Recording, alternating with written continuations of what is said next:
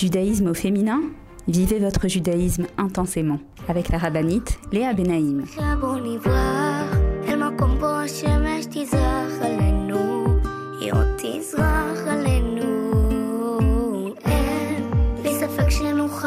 Bonjour à toutes et bienvenue sur Torah Box Radio depuis Jérusalem pour notre émission de judaïsme au féminin.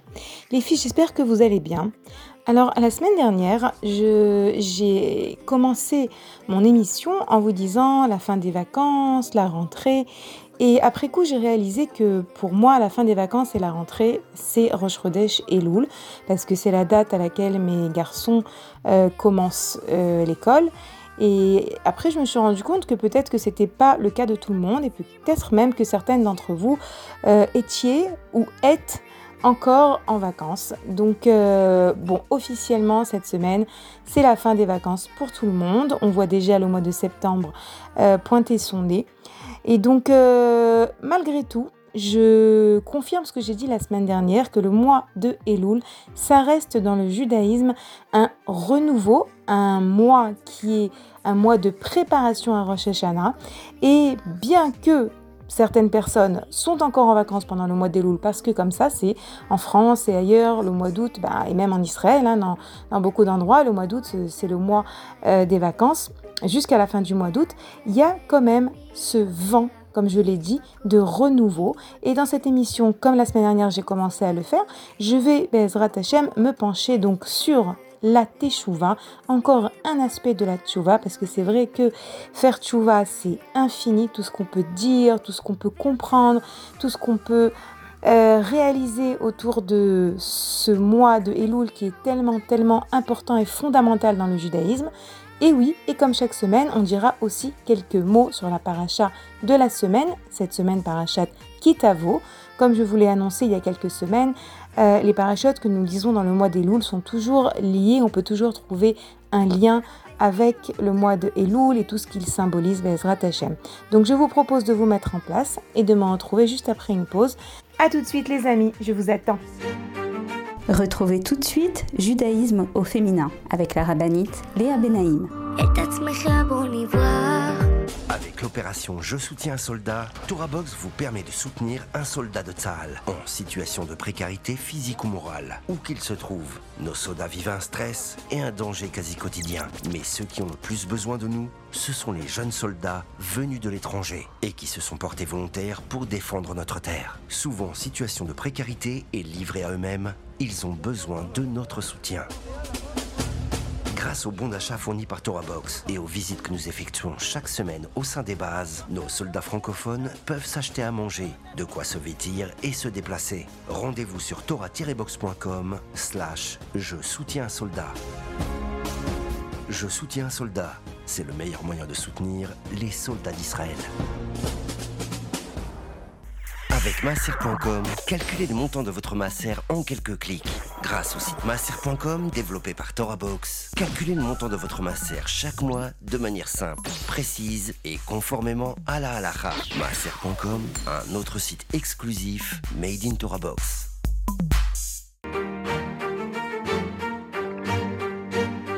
Judaïsme au féminin? Vivez votre judaïsme intensément avec la rabbinite Léa Benaïm.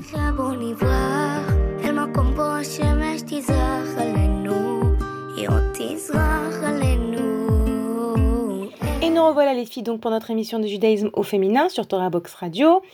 Alors en fait, comme je vous l'ai dit, j'aimerais aborder avec vous aujourd'hui un autre aspect de la tchouva. À savoir que, comme je vous l'ai dit euh, avant la pause, c'est infini tout ce qu'on peut dire sur la tchouva et en fait, on a besoin, on a besoin d'entendre encore et encore pour comprendre, pour se renforcer, pour croire dans notre capacité à faire tchouva, pour croire dans l'amour qu'Hachem nous porte et qui nous aide en réalité à revenir vers lui. Tout ça, ce sont des notions qu'il faut entendre encore et encore, avec bien sûr aussi euh, les moyens de faire tchouva, qu'est-ce que les sages nous ramènent comme conseil, Baruch Hashem, la Torah elle est infinie, donc on a quoi dire. Et aujourd'hui j'ai étudié quelque chose et je me suis dit waouh, Ça, il faut que je le dise euh, dans mon émission parce que personnellement, cela m'a renforcé. De quoi s'agit-il? Alors en fait, euh, il s'agit d'un conte de Rabbi Nachman de Breslev parce qu'on sait que Rabbi Nachman a raconté des contes et Rabbi Nachman nous dit que grâce à ces contes, nous avons la possibilité de faire Teshuva. Parce que ces contes, en fait, ils s'adressent à, à notre âme directement travers des il y a des héros, il y a des il y a toutes sortes de choses qu'on comprend pas toujours forcément, mais c'est un langage que Rabbi Nachman dit qui dépasse le, le, le, fait de simplement écouter un cours de Torah. C'est quelque chose qui pénètre la Neshama. Et donc, un des contes s'appelle euh, le conte des fils qui furent échangés. Je ne vais pas vous raconter tout le conte parce que tous les contes sont intéressants et je vous recommande de les lire une fois même dans votre vie, de lire ces contes, parce que comme je vous l'ai dit, il y a une promesse qui qu'ils aident, ce que ces derniers aident à la teshuva. Mais j'aimerais euh, juste un petit peu vous résumer le début du conte et m'arrêter sur un passage qui nous donne des outils clés pour revenir vers Hachem. Alors, dans ce conte, il s'agit de deux bébés qui naissent le même jour, au même moment. Un bébé, c'est le fils du roi, l'autre bébé est le fils de la servante. Et la sage-femme, elle décide, entre guillemets, de s'amuser, de faire quelque chose qui, qui la fait rire peut-être, et d'échanger les bébés. D'échanger les bébés dans les couffins pour voir qu'est-ce que vont devenir ces bébés. Et donc le prince, le vrai fils du roi, euh, grandit dans la maison de la servante comme euh, esclave du roi, et le fils de la servante, grandit comme prince. Bon, je vous passe tous les détails, que leur enfance n'est pas facile parce que le prince, le véritable prince, il est beaucoup plus fin dans sa manière de, de se comporter et il a du mal dans ce rôle de fils de servante. Et à l'inverse, le fils de la servante, il comprend pas trop comment on peut être prince, ça lui est difficile. En tout cas, les années passent et voilà que à un moment donné, il y a une rumeur comme quoi les bébés ont été échangés à leur naissance. Et lorsque le fils de la servante qui est maintenant le prince entend cela, il a très peur pour sa place, il a très peur pour son trône. Il se dit, si c'est réellement vrai qu'en fait on nous a échangé que je ne suis que le fils d'une servante, eh ben je vais perdre ma place de futur roi et qu'est-ce que je vais devenir? Et il commence donc à paniquer et il se met même à faire fuir ce fameux fils de servante qui est en réalité euh, le qui est censé en réalité être le futur roi et qui en réalité représente pour lui une menace. Donc on a ici deux personnages qui sont embrouillés dans leur vie, deux personnages qui ne connaissent pas leur place, le fils du roi, le fils de la servante, les deux ne savent pas où ils sont, ne savent pas où ils vont, ne savent pas qui ils sont. C'est très intéressant d'étudier également les commentaires qui ont été écrits euh, sur ces contes parce qu'en réalité on comprend qu'il s'agit ici euh, de l'être humain qui est composé de deux parties. Il a un corps et une neshama. Et des fois, c'est le corps qui prend le dessus et la neshama, elle est perdue. Je ne vais pas m'attarder longuement sur tout ce que ce conte symbolise, mais c'est vrai, euh, contient comme symbole, mais c'est vrai que c'est intéressant. Je vais m'arrêter sur un passage. Un passage qui va nous donner, comme je vous l'ai dit, quelques idées importantes à comprendre sur la notion de la tchouva. Alors, dans ce passage, on voit donc, comme je vous l'ai dit, euh, le roi, qui est en vérité le faux prince qui avait été échangé et qui était devenu roi, il s'est débarrassé de cet homme qui peut-être euh, lui prendrait sa place, qui selon certaines rumeurs serait en réalité le véritable roi. Alors je vous invite à écouter donc le deuxième chapitre euh, de ce conte. Le roi, le faux prince qui avait été échangé et qui était devenu roi, dirigeait son royaume d'une main de fer. Lorsqu'on lui disait que quelqu'un parlait de l'affaire, entre parenthèses, l'échange des deux enfants, il se vengeait en faisant punir et torturer cette personne. Il gouvernait d'une main de fer. Un jour, le roi partit chasser des bêtes sauvages en compagnie de ses ministres. Il arriva dans un endroit magnifique où coulait une rivière. Les ministres s'installèrent pour se reposer, et il partit se promener. Puis il s'allongea, et tout ce qu'il avait fait lui revint à l'esprit. Il avait exilé le jeune homme sans raison. Car, car quoi qu'il en fût, si d'une part il était le fils du roi, et s'il avait été vraiment échangé, pourquoi l'avait-il forcé à partir sans raison? D'autre part, s'il n'était pas le fils du roi, il ne méritait pas l'exil, car en quoi avait-il péché? Le roi médita beaucoup sur cette affaire, et fut pris de remords à cause du péché et de l'injustice qu'il avait commis. Il ne savait pas quoi faire. Il ne pouvait en parler à personne pour demander conseil. Entre parenthèses, on a honte de parler de ces choses-là à d'autres. Il resta soucieux et anxieux.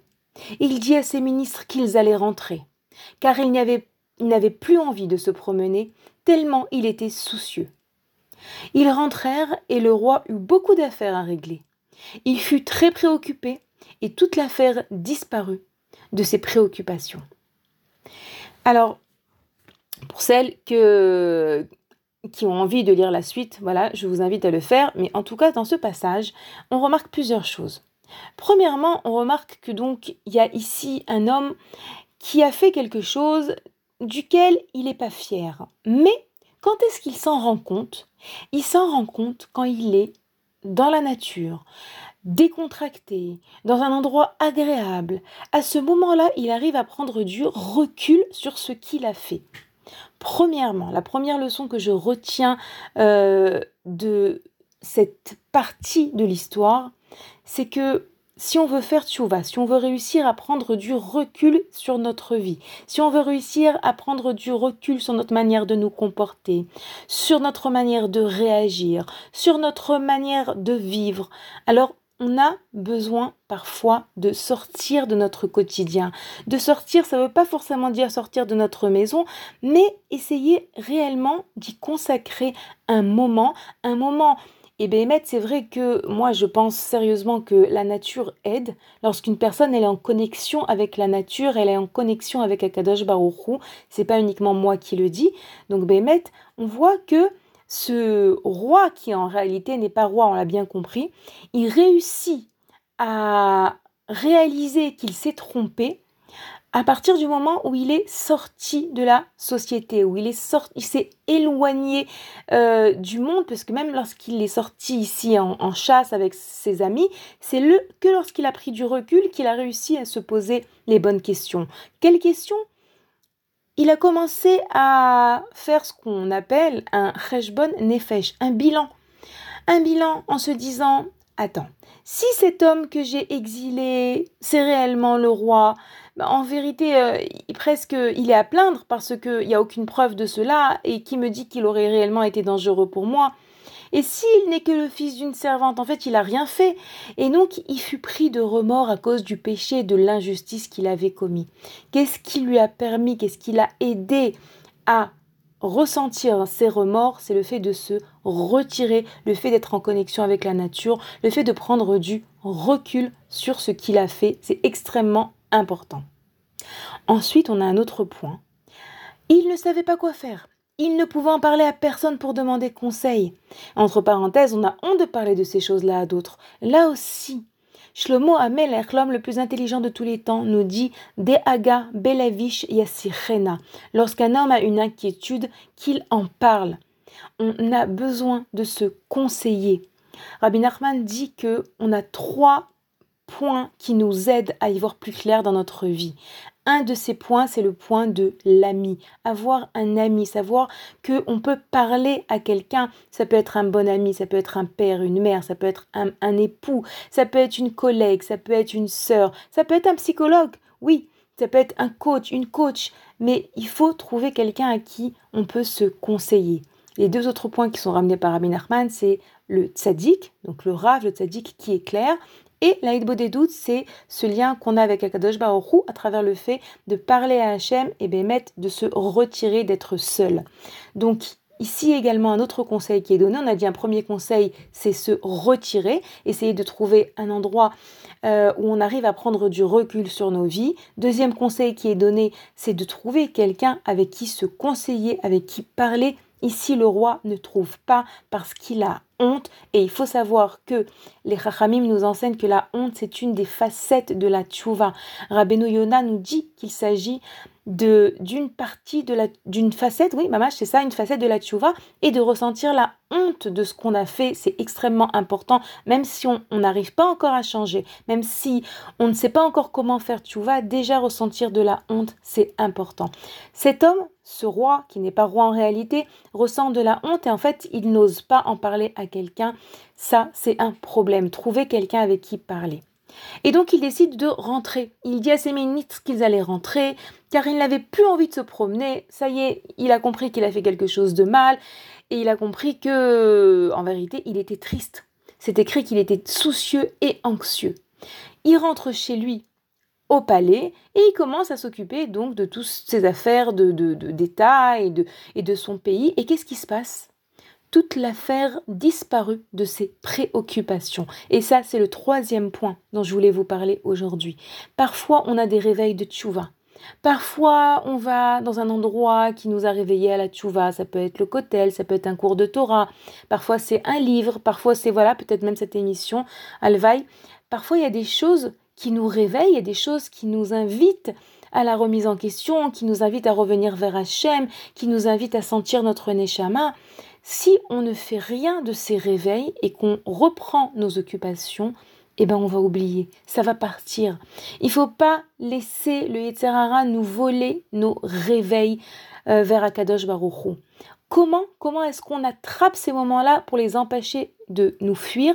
À travers le fait, par exemple, d'écrire ce qu'on a compris, ce qu'on a ressenti, à travers le fait d'en parler avec quelqu'un, ça laisse une empreinte, à travers le fait de prendre une décision par rapport à quelque chose qu'on a entendu. Imaginez-vous que vous avez entendu euh, un cours sur la force de la parole et que vous avez vraiment senti combien est-ce que vous voulez arrêter de dire du mal, de dire de la. Et eh ben, si vous prenez pas quelque chose sur vous à ce moment-là, si vous faites pas quelque chose, et eh ben, vous risquez de passer, voilà, d'oublier deux, trois jours, même moins parfois, et puis on passe à autre chose et le réveil est oublié.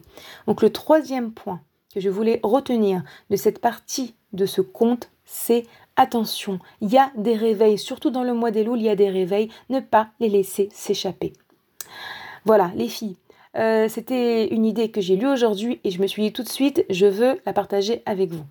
Donc on va faire une pause. Je vous rappelle que vous pouvez nous écrire à l'adresse mail suivante radio-tora-box.com On s'efforcera de revenir vers vous. A tout de suite les filles, je vous attends après la pause.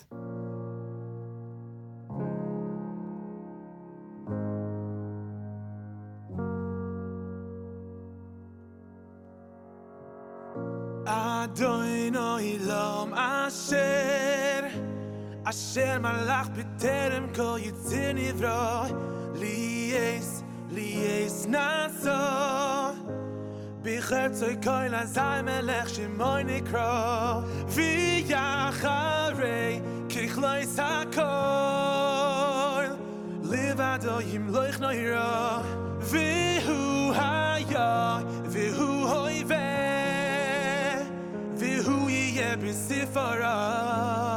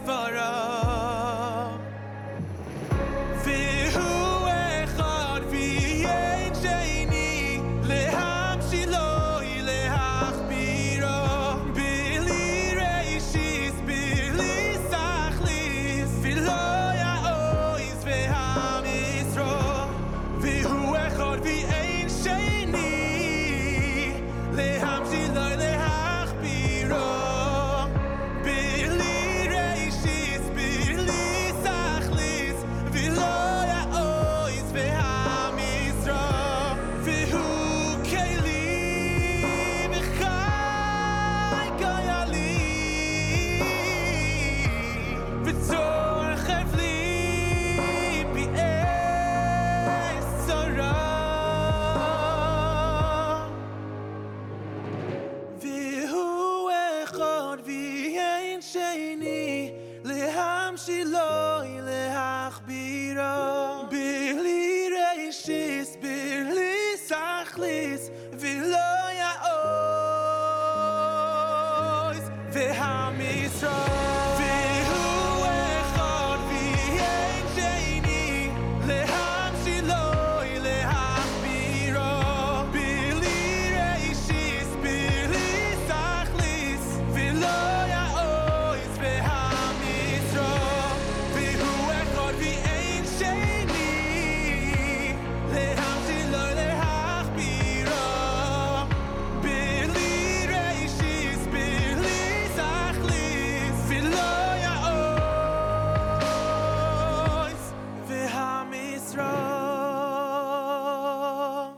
Revoilà les filles pour la suite de notre émission de judaïsme au féminin sur Torah Box Radio.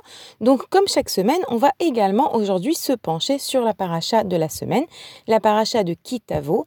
Et Bezrat Hashem, comme nous nous efforçons de le faire, euh, chaque semaine, je vais essayer de retirer de ce qui est raconté dans la paracha des idées, mais pas que des idées, également des outils pour nous aider à exploiter ce mois de Elul.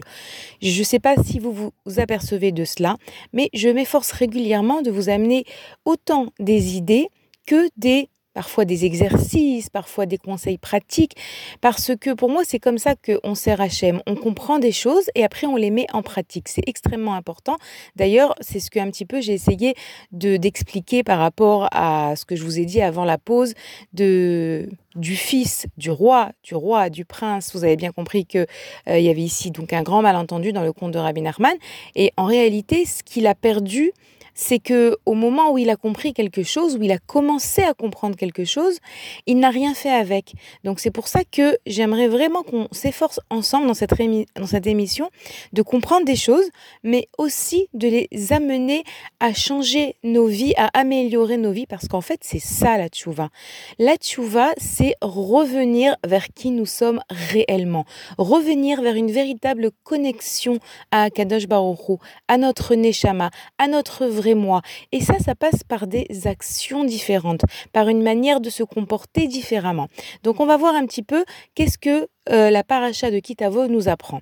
D'abord, c'est une paracha euh, dans laquelle on commence par nous expliquer, par nous enseigner la mitzvah des bikurim. C'est quoi la mitzvah des bikurim les, les bikurim, ce sont les prémices.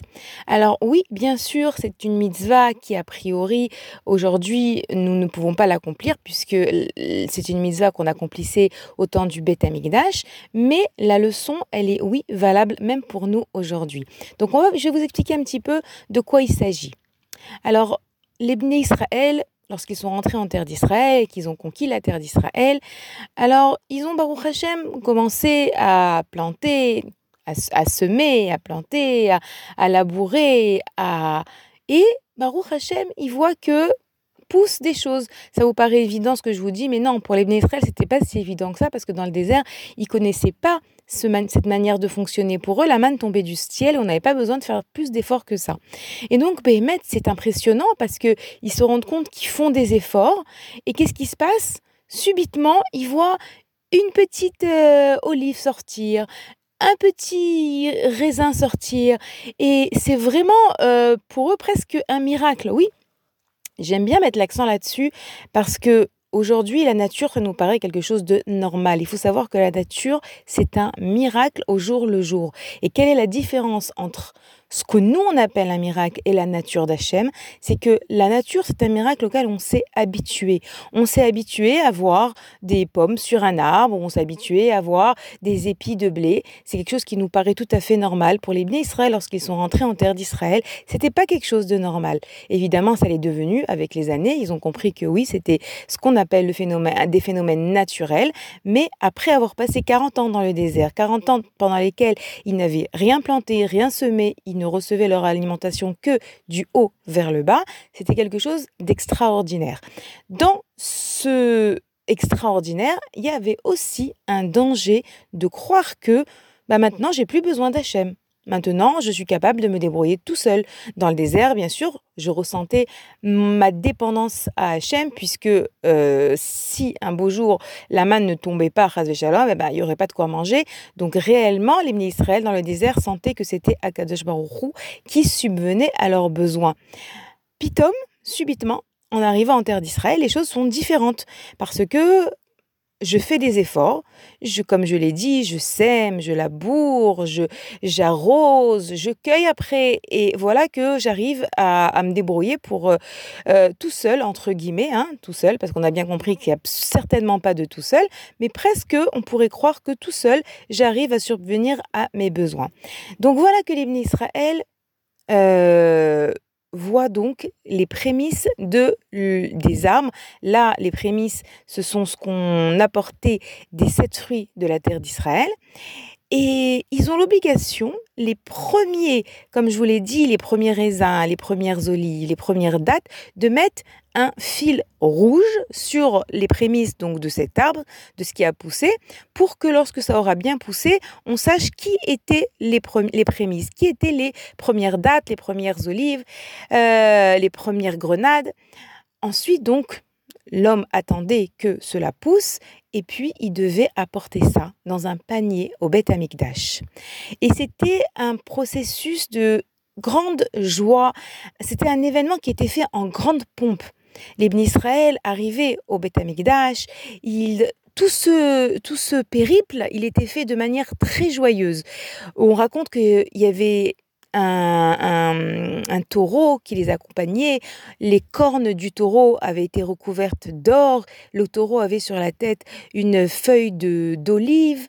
Et, et, comme ça, ils arrivaient au Beth Amikdash. Et le Cohen récupérait ce panier et commençait à le balancer. Et à ce moment-là, il fallait lire un texte, un texte que nous lisons en partie également pendant euh, le soir de, du Leil à Seder, le soir de Pessah. Et c'est un texte dans lequel on raconte depuis le début de l'histoire du peuple juif comment est-ce que les bénis Israël, euh, en réalité, L'histoire des Israël a commencé par des moments difficiles lorsque Yaakov était chez Lavan et que Lavan lui changeait tout le temps euh, les conditions de travail, etc. Et puis dans ce texte, réellement, ce texte, il nous apprend à prendre du recul également. Parce que là, les Israël, ils sont plein plein de reconnaissance envers Akadosh Baruch tellement plein de reconnaissance que voilà, ils apportent les prémices de ce qui a poussé euh, dans leur champ, dans leur jardin, et, et, et, voilà que ils commencent à remercier Akadosh Baruch en rappelant d'où ils viennent. Ça aide énormément dans notre manière de vivre, de prendre du recul, ça aussi on en a parlé autour du conte de Rabbi Nachman, et de voir combien est-ce que Akadosh Baruch nous a accompagnés dans toutes les étapes de notre vie. Et Béhémet, les Israël, comme je vous l'ai dit, cet événement de apporter ce qu'on appelle Avaat Abikurim, lorsqu'ils apportaient ces prémices au Beth Amikdash, c'était fait avec énormément de simcha, de joie et, beaucoup, beaucoup de reconnaissance envers Akadosh Baruch D'ailleurs, Rachid dit que cet acte euh, prouvait que les Israël n'étaient pas ingrats. Et le Rambam, Rabbi Moshe Ben Maimon, nous dit que ce texte qui était lu, c'est un texte qui montrait de la modestie. Et oui, bien sûr, qu'est-ce que je vous ai dit tout à l'heure? Je vous ai dit que lorsque Pitom, un homme s'aperçoit qu'il est capable de faire pousser quelque chose entre guillemets tout seul, parce qu'on a bien compris que ça n'existe pas tout seul, que tout ce qui pousse, que tout ce qu'on fait, que tout ce qu'on réussit dans la vie, si on a réussi un travail, si on a réussi, euh, on a des enfants bien élevés, si on a une bonne parnassa, tout ce qu'on a dans la vie, c'est que Akadosh Baruch Mais oui, il y a toujours ce danger de se dire, moi je me débrouille tout seul, Chazve Shalom, de penser une chose pareille. Et donc, le fait de lire ce texte et de raconter que euh, depuis le départ, la vie n'était pas facile pour le peuple d'Israël. Il y a d'abord la vanne, ensuite l'Égypte, ensuite l'asservissement en Égypte, etc. Jusqu'à après passer les 40 ans dans le désert, ensuite arriver en terre d'Israël, conquérir la terre d'Israël, jusqu'à arriver ce moment où, voilà, ça y est, il y a quelque chose qui pousse, on a réussi, on a conquis la terre d'Israël avec les Dakadosh Baruchou, et on exprime donc notre modestie selon le Rambam à travers l'apport de ces prémices. Et ça, c'est vrai dans tout ce qu'on fait, dans toute notre vie, et même par rapport à la tchouva. La tchouva aussi, c'est beaucoup, beaucoup de modestie. De se dire, des fois, vous savez, euh, ça je l'ai expliqué plusieurs fois dans mes émissions, c'est que on est souvent paralysé par ce mois de Elul ou Rosh Hashanah qui arrive. Enfin, je dis pas tout le monde, hein, mais il y a des gens qui ont toujours cette peur, mais qu'est-ce que je dois faire? Comment est-ce que je dois faire tchouva? C'est trop grand pour moi, c'est trop difficile pour moi, je vais pas y arriver. Chaque année, je- j'essaye de changer. En réalité, je retombe dans les mêmes erreurs. En réalité, ici, on te dit, sois modeste. Sois modeste parce que sache une chose, tout seul, tu ne peux rien. Avec Akadosh Baruch Hu, tu peux tout. Et ça, c'est la modestie. Ça, c'est un des messages de l'apport des Bikurim. Comme je vous l'ai dit, Rachid nous parle de non, euh, non-ingratitude, ou si vous voulez, de gratitude. Et le Rambam nous parle de modestie. Oui, l'apport des Bikurim, c'est très, très, très symbolique. D'abord parce que les prémices de l'âme, c'est un petit peu tout ce qui est les prémices dans notre vie. Combien est-ce que c'est important Les grands de la Chassidoute, le Baal Shem Tov et également son élève Rabbi Yaakov Yosef de Polnéa, Rabbi Yas- nous disent combien est-ce que tout dépend du début de chaque chose. Rabbi Yaakov Yosef, il dit Kol em. Toute notre vie, c'est la mitzvah des bikurim. Parce que on a la possibilité chaque jour de recommencer à zéro. On a la possibilité de considérer chaque journée, chaque matin où on ouvre nos, yeux comme quelque chose de nouveau, comme un- une nouvelle chance, comme une nouvelle possibilité de d'accomplir des choses, de changer, de faire tchouva, de nous améliorer. Et bien, mettre le Baal Shem Tov, il dit combien est-ce que les débuts de la journée, le début de la journée est important. Combien est-ce que c'est important de s'efforcer de commencer notre journée par une bonne pensée, une bonne parole et une bonne action. Ce qu'on appelle marshava, dibour et maasé. Ce sont les trois facettes de notre euh, manière de nous comporter, la pensée, la parole et l'action. Et le Baal Shem Tov dit mamash qu'il faut s'efforcer de commencer notre journée par une bonne pensée, une bonne parole et une bonne action. Cela aura une influence sur toute la journée. Également, on sait bien dans le judaïsme la place de Rosh Chodesh. Rosh Chodesh, c'est une mini-fête. Alors pourquoi Aussi? Parce qu'à Rosh Chodesh, c'est le début, c'est la possibilité de se dire aujourd'hui, je vais commencer quelque chose de nouveau, un nouveau mois, un nouvel espoir, un- une nouvelle Emouna en Akadosh Baruch Hu. Ça, c'est tout ce qui correspond au début dans notre judaïsme. Et il y a aussi le début dans dans nos vies. La première grossesse, le premier enfant, euh, la première dispute, le, le, la première fois qu'on a fait un Shabbat à la maison, qu'on a cuisiné, qu'on a allumé les nérotes. C'est tout ce qui est début, ça nous tient à cœur. Et là, la mitzvah des Bikurim, elle nous apprend à prendre tout ce qui est début dans notre vie et à nous rappeler combien tout vient d'Akadosh Baruch Hu. Et les filles, vous savez que Rosh Hashanah, c'est le début. Le mois d'Elul nous prépare à Rosh Hashanah. On ne peut pas arriver à Rosh Hashanah sans le mois d'Elul avant. Ce mois d'Elul, c'est un mois cadeau, un mois magique qui nous prépare à nous préparer au début pour que, pour que le début de cette année soit différent, pour que ce début soit plein, plein, plein de reconnaissance envers Akadosh Baruch plein de modestie par rapport à ce que nous possédons, par rapport à notre capacité à revenir vers Hachem, par rapport à tout ce que nous désirons faire, entreprendre, etc. Donc, Behemet, cette mitzvah des Bikurim, c'est une mitzvah qui nous pose les, les bases de comment est-ce qu'on commence une année, euh, une nouvelle année, Bezrat Hashem, avec énormément de reconnaissance, en sachant prendre du re- recul et en sachant également être modeste pour savoir qu'en réalité, nous, on fait rien. Nous, on ne demande qu'une chose. Désire te rapprocher d'Akadosh Baruch désire faire sa volonté, désire exploiter ce mois d'Elul. Et Bezrat Hashem, Akadosh Baruch il se chargera du reste. Voilà, ça c'était une des leçons de notre paracha par rapport à ce mois d'Elul, par rapport à Rosh qui arrive, doucement, doucement, mais il arrive, Bezrat Hashem. Donc les filles, on va faire maintenant une petite pause. Je vous rappelle que vous pouvez euh, retrouver nos émissions sur donc la radio de Torah Box tous les jours rediffusées à une heure différente et également sur le site de Torah Box Baruch Hashem. On a les émissions depuis maintenant trois ans. Elles y sont toutes, donc vous pouvez réécouter même cette paracha de Kitavo. Vous pouvez la retrouver l'année dernière ou l'année précédente. Les filles, une petite pause et on se retrouve tout de suite après. Je vous attends.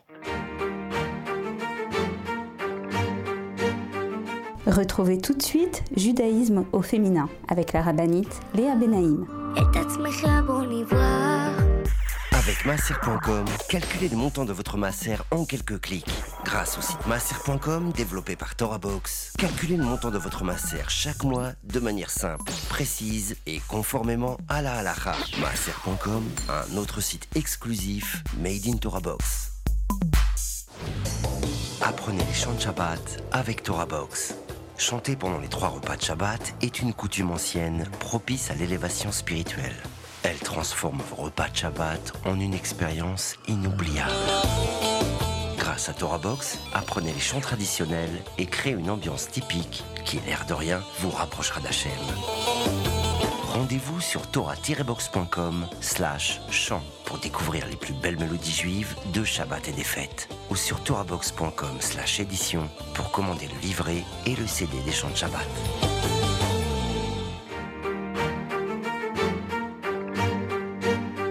Judaïsme au féminin? Vivez votre judaïsme intensément avec la rabbinite Léa Benaïm.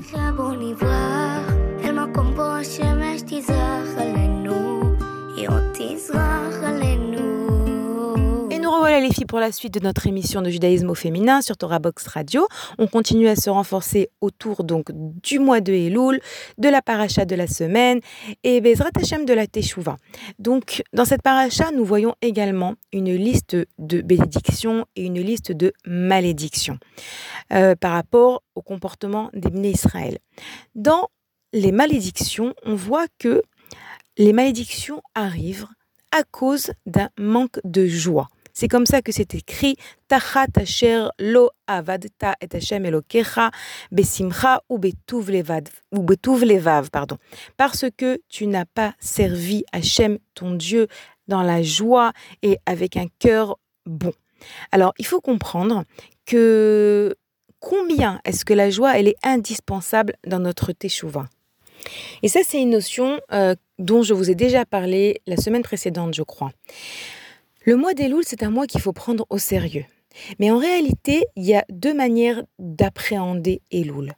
Il y a ou bien choisir de voir ce mois comme un mois difficile, comme un mois exigeant, comme un mois euh, lourd presque, ou bien choisir de prendre ce mois et ben émettre, c'est ça le émettre, c'est ça la vérité, c'est que c'est un mois qui est un mois dans lequel on peut ressentir de manière beaucoup plus forte l'amour d'Hachem pour nous. Et pourquoi? Comment? Parce que, comme je vous l'ai déjà expliqué, comment est-ce qu'Akadosh Baruch Hu nous propose de nous préparer au jour du jugement? Oui, Rosh Hashanah, c'est le jour du jugement. Et bien Hachem, il nous dit, avant le jugement, sache que je suis présent. Oui, le mois des Louls, c'est le mois où le roi est dans les champs, Hachem est présent, on a la possibilité de se connecter et de bénéficier des 13 midotes de bonté d'Akadosh Baruch qui sont présentes dans le monde depuis Rosh Chodesh Elul et jusqu'au 10 Tishri, jusqu'au jour de Yom Kippour, de manière à nous permettre de revenir vers Hachem de manière euh, dans la joie et dans l'amour. Pourquoi?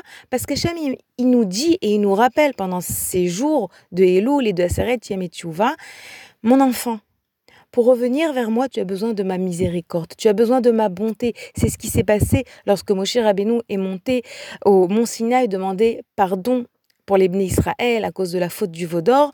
Après qu'Akadosh Hu a accepté, a accédé à la demande de Moshe, il lui a dit, Moshe à Hachem, je t'en prie, dévoile-moi quelque chose de toi. Moshe a senti que c'était un moment propice dans sa relation à Hachem pour l'histoire des Bnei Israël et pour l'histoire du monde.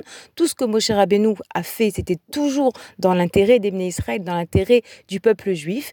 Et voilà que euh, Akadosh Baruch va dévoiler à ce moment-là à Moshe Rabbeinu qu'il y a 13 attributs de, juste, de, de, de miséricorde et que ces attributs de miséricorde, ils sont là pour nous, ils sont là pour nous sauver, ils sont là pour nous protéger, ils sont là pour nous amener à faire confiance dans l'amour d'Akadosh Baruch Hu.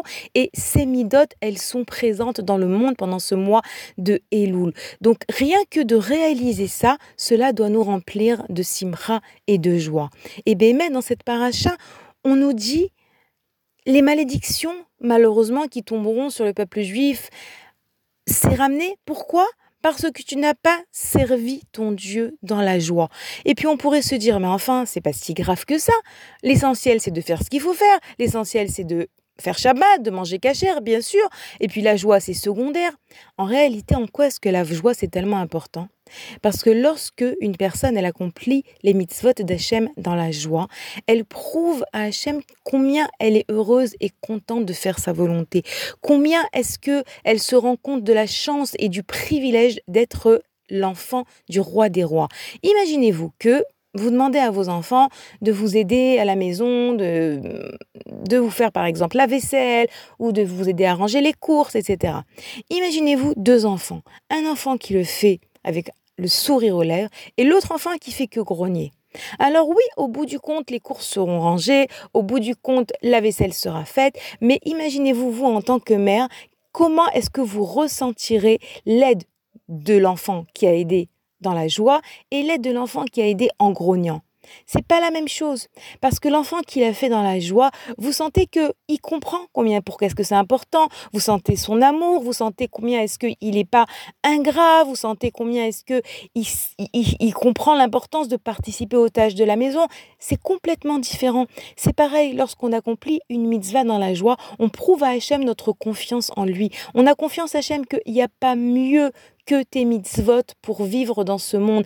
Tes mitzvot, ce ne sont pas euh, des, des, des, des, des poids, un poids à porter. Vous connaissez, il y a une très, très belle parabole du Chafetz Chaim. On raconte un homme qui est arrivé sur le quai, il avait une valise, et puis il demande à un porteur de lui porter sa valise jusqu'à son hôtel.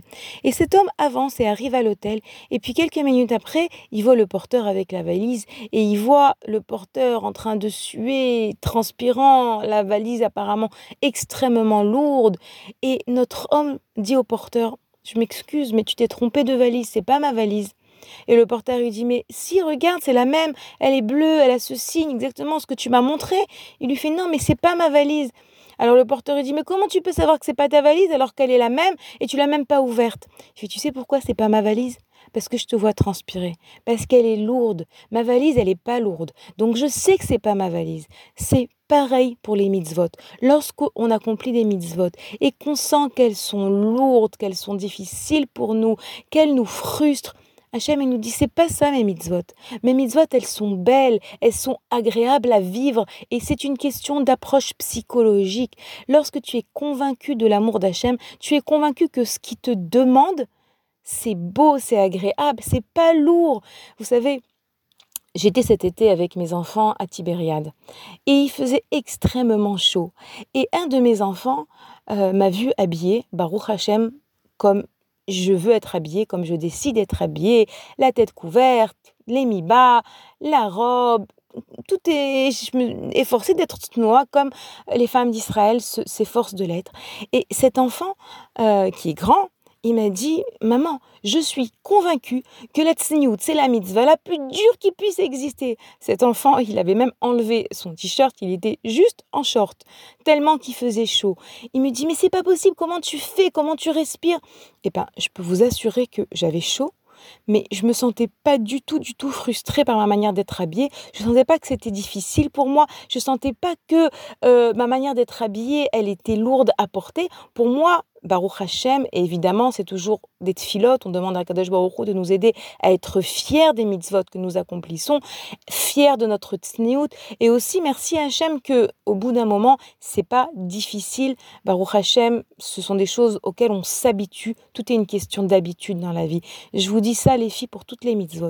Tout est une question d'habitude. Pour celles, par exemple, qui n'ont pas l'habitude de se couvrir la tête, qui n'ont pas l'habitude de garder Shabbat, qui n'ont pas l'habitude de, de s'habiller de snoot, à un moment donné, les choses deviennent une seconde nature.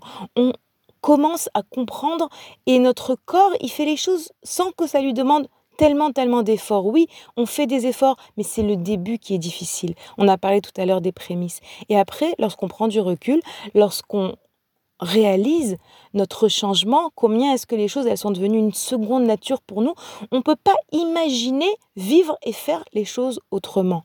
Et maintenant, j'aimerais également vous donner un conseil qui est extrêmement cher et, et précieux pendant ce mois de Elul. Pour pouvoir exploiter ces jours qui sont des jours tellement élevés, on ne peut pas le faire si on ne consacre pas un moment à parler à Hachem tous les jours. Parler à Hachem, c'est-à-dire une tfila personnelle, ce qu'on appelle l'aïdbo des doutes. Les filles, je vous rappelle que sur le site de Torah Box, je vous ai enregistré Baruch Hashem avec l'aide de Dieu et l'aide de Torah Box, bien sûr, 40 petites audios dans lesquelles j'explique comment on fait Idbo des doutes. Pourquoi est-ce que je vous parle de des doutes maintenant? Parce que dans ce mois d'Elul, on doit prendre du recul sur toute notre année. Remercier Hachem pour toute cette année. Euh, essayer de regarder qu'est-ce qu'il y a à corriger, demander pardon pour les choses qui sont, euh, voilà, qu'on n'a pas fait comme il faut, etc. Et si on attend de trouver le moment de le faire, on risque d'arriver très rapidement à la veille de Rosh Hashanah, prise entre les fourneaux, les, les, les, les habits à préparer, les machines, etc. Et on, malheureusement, on risque de passer à côté de quelque chose de grand. Pour faire un bilan, pour pouvoir remercier, pour pouvoir faire tout ce qu'on fait pendant l'Aïdbo des doutes, il faut s'efforcer de se fixer des moments réguliers dans le mois des Louls pour passer en revue toute notre année. C'est indispensable. Et je vous le dis parce que réellement, très souvent, on se dit non, non, mais ça va, un peu avant Rosh Hashanah, je trouverai le moment. Non, avant Rosh Hashanah, on a des courses, on a beaucoup de choses à faire et on a moins de temps. Donc, il faut pas attendre la fin, il ne faut pas attendre le dernier moment. Vous savez, on, dans l'Aïdbo des doutes, donc il y a plusieurs choses qu'on fait, comme je vous l'ai expliqué plusieurs fois, on remercie Hachem, bien sûr, on demande pour ce qu'on a besoin, et on fait également un bilan, et on demande à Kadosh Baruch pardon pour les choses que nous avons fait, qu'on qu'on a, qu'on a fait et qu'on n'aurait pas dû faire. Euh, Mamash, on fait teshuva pendant l'Aïdbo des doutes. Et vous savez que Rabbi Nachman de Breslev nous enseigne que lorsqu'on fait teshuva pendant l'Aïdbo des doutes, im din les mata endin les mala. Lorsqu'on fait teshuva ici, lorsqu'on demande pardon à Hachem, c'est comme si que notre faute, on a déjà, on s'en est déjà occupé. Et Hachem, il n'a pas besoin de nous juger là-dessus parce que nous nous sommes jugés déjà sur cette chose-là ici-bas. Je pense que j'ai déjà parlé de cette idée la semaine dernière, mais c'est vrai que j'ai relu aujourd'hui euh, sur ça et donc je voulais vous rappeler combien est-ce que c'est important. Passer en revue, passer en revue euh, tout ce qui concerne votre relation à autrui, votre mari, vos enfants, vos parents, vos frères, vos sœurs, pour essayer de faire tchouva sur des, des mots que vous auriez dit, que vous n'auriez pas dû dire, des paroles en plus, des sentiments négatifs par rapport à votre relation à Hachem. Oui, notre judaïsme, il comprend énormément de facettes. Il y a ma relation à Hachem, ma relation à moi-même, ma relation à l'autre. Donc il y a beaucoup de choses à, à, à passer en revue. Il y a la manière dont j'accomplis les mitzvot que j'accomplis déjà. De nouveau, on a parlé de la joie et je vous ai expliqué la semaine dernière combien est-ce que c'est dommage de ne pas essayer des mitzvot qu'on accomplit déjà de les, accomplir dans la joie. Combien est-ce que c'est beaucoup plus grand, mille fois plus de valeur, nous dit le Orot Tzadikim. Et également quelque chose qui est très important de savoir, c'est que lorsqu'on fait tchouva sur quelque chose par amour, on décide de demander à Kadosh Baruch pardon et de faire un changement, mais par amour, pas par crainte, parce qu'il y a les deux facettes dans notre avodat Hashem. Il y a la crainte et l'amour. Les deux sont indispensables, ok? C'est important de le savoir parce qu'il y a des femmes qui pourraient croire, non, moi, je vais agir que par amour. Non, on ne peut pas agir que par amour. On doit aussi craindre Dieu de la même manière que nos parents, nous devons les craindre et les aimer. À Kadosh Baruch nous devons aussi le craindre et l'aimer. À savoir que, quand même, une mitzvah, euh, pardon, pas une mitzvah, faire tchouva sur une avéra par amour, cela entraîne que cette même avéra se transformera en srouillot, se transformera en mérite. C'est tout simplement incroyable. Une personne, elle a fait une avéra et qu'est-ce qui se passe? Parce qu'elle a regretté par amour, cette même faute se transforme en mérite. Elle devient un mérite pour elle. Pourtant, on aurait pu juste l'effacer. Non, ça suffit pas d'effacer. Hachem, il nous dit, c'est tellement grand pour moi que tu fasses tchouva par amour, que cette chose que tu as faite et qui en réalité a entaché quelque chose dans notre relation, dans le monde, dans l'histoire de ta vie, je la transforme en mérite. Les filles, c'est tout simplement géant, c'est magique, c'est merveilleux et ça demande réellement à être exploité. Donc voilà pour notre émission aujourd'hui. On a parlé de je vous ai ramené les conseils que j'ai retirés, enfin que j'ai retirés non, que j'ai que je vous ai transmis de ce conte, de ce passage du conte des euh, fils qui ont été échangés, le conte de Rabbi Nachman. Ensuite, je vous ai ramené les symboles de la mitzvah des Bikurim par rapport à ce mois de Elul, par rapport à ce mois de Teshuvah. Et ensuite, on a essayé de parler un petit peu donc d'accomplir les mitzvot dans la joie, de faire teshuvah par amour. Et Bezrat Hashem, on continue à se préparer à Rosh Hashanah avec notre émission Judaïsme au féminin. Je vous rappelle que vous pouvez euh, retrouver donc nos émissions et sur la radio de Torah Box et sur le site de Torah Box, Baruch Hashem. Et vous pouvez également nous écrire à l'adresse mail suivante radio-torah-box.com. Bezrat Hashem, comme on dit en hébreu que nous méritions d'arriver à Rosh Hashanah un maximum près et dans une confiance absolue en Akadosh Baruch Hu. Et je crois que là, réellement, je peux vous dire à toutes euh, bonne rentrée. À bientôt les filles.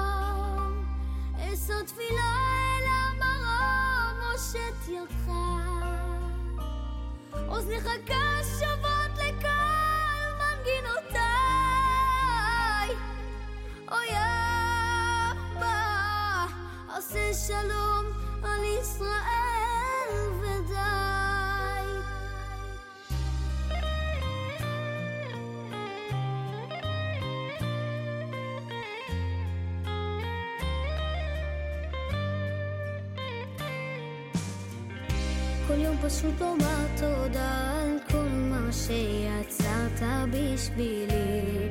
ואיך כל בוקר מחדש את תפילותיי שומע ואני הילד שכותב עוד מנגינה מתוך ליבי ומבקש רק שתדע אני אוהב